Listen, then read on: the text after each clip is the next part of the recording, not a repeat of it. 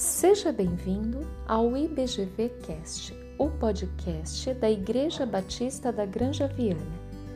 Eu sou Roseli Lira Leite e vamos refletir sobre esperança. Vamos meditar em Lamentações 3, do 21 ao 24. Todavia, lembro-me também do que pode dar-me esperança. Graças ao grande amor do Senhor é que não somos consumidos, pois as suas misericórdias são inesgotáveis, renovam-se a cada manhã. Grande é a tua fidelidade. Digo a mim mesmo: a minha porção é o Senhor, portanto, nele porei a minha esperança. Façamos nossas as palavras de Jeremias, quando, em meio à calamidade de sua nação, disse: Quero trazer à memória o que me pode dar esperança. Vamos pensar no sentido da palavra esperança. O sentido dessa palavra no dicionário está para ter expectativas otimistas da realização daquilo que desejamos ou diz que esperança quer dizer sentimento de quem vê como possível a realização daquilo que deseja, confiança nas coisas boas, fé. No entanto, no dicionário da Bíblia Almeida está confiança no cumprimento de um desejo ou de uma expectativa.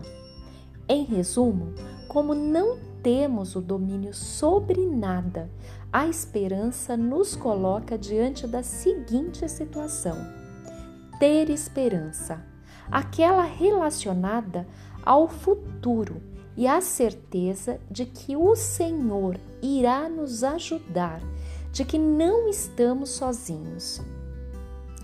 Mas vamos, vamos pensar na diferença entre a esperança terrena e a esperança espiritual, já que a história e as experiências humanas nos mostram que nem sempre a esperança pode ser alcançada.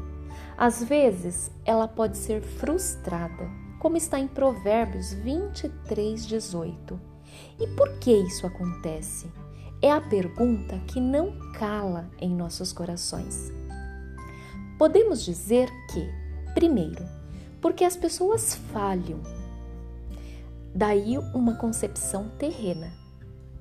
Segundo, promessas terrenas se alteram. Também uma concepção terrena. Terceira, eventos podem ser modificados por inúmeros motivos, principalmente pela intervenção divina pois cremos que o Senhor reina sobre todas as coisas. E essa concepção, eu diria que é uma concepção divina.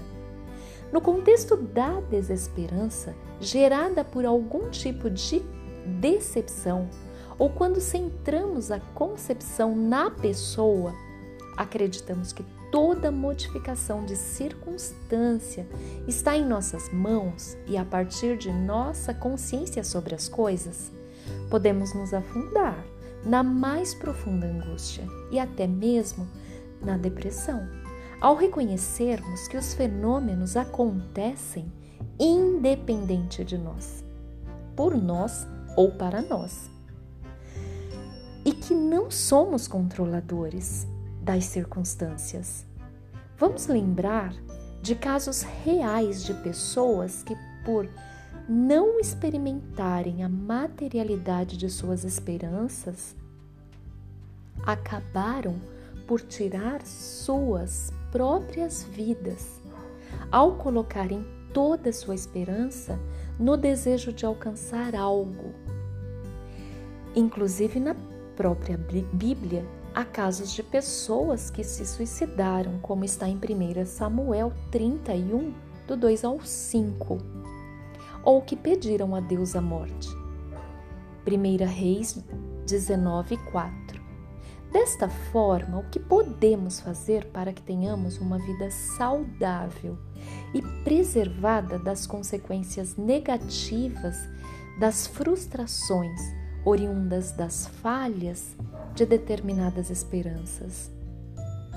Devemos alcançar, abraçar as esperanças eternas, as que estão escritas na palavra de Deus, porque têm origem em Deus, têm vida estimulam a fé e o amor fraternal, fomentam a purificação, superam as tribulações, produzem alegria e paz no espírito, e dentre outras bênçãos, estão fundamentadas na pessoa graciosa de Jesus, que é Cristo em vós, esperança da glória. Precisamos criar, humanamente falando, esperanças lógicas e possíveis isto é, esperanças, objetivos factíveis, como, por exemplo, o sonho de conseguir cursar um determinado curso ou trabalhar num determinado lugar, ou até mesmo constituir uma família. Nesse sentido, podemos e devemos sim dar origens e acalentar os nossos desejos.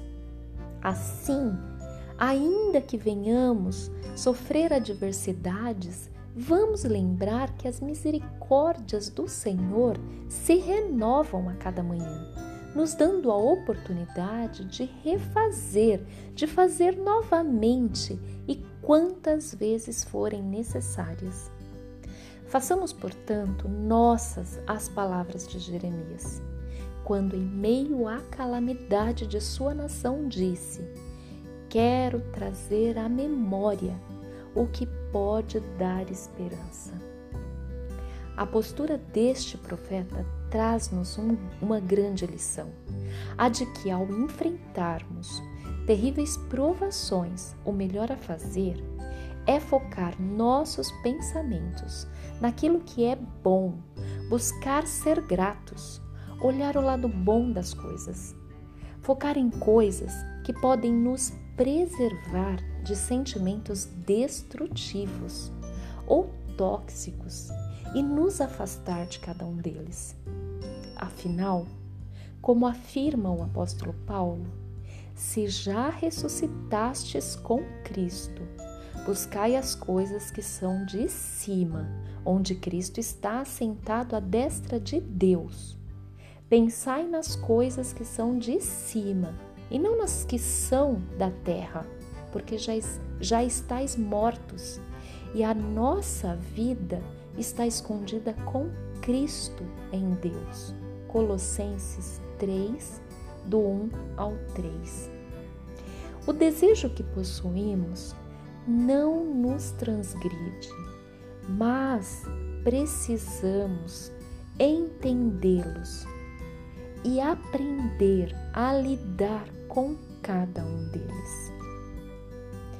Vamos orar? Deus, que eu venha, que eu tenha discernimento sobre os meus desejos, sobre os desejos que habitam em mim e da esperança que eu busco realizar em ti. Livra-me de enxergar a sua grandeza com os meus olhos e com a minha compreensão. Faze-me sábia para que eu veja o quanto o Senhor cuida da minha vida e me abençoa, mesmo em meio a tantos fenômenos indescritíveis. Continue a cuidar da minha vida, da vida da minha família, amigos, pessoas que sofrem, Senhor, nesse momento tão difícil. Aceita-me, ó Deus, e que eu possa compreender os teus desígnios sobre todas as coisas. Amém. Espero que tenham gostado do nosso podcast. E se você quiser ouvir outros ep episódios, acesse mais é, no site www.ibgranjaviana.com.br e aqui no Spotify. Abraços e fiquem com Deus.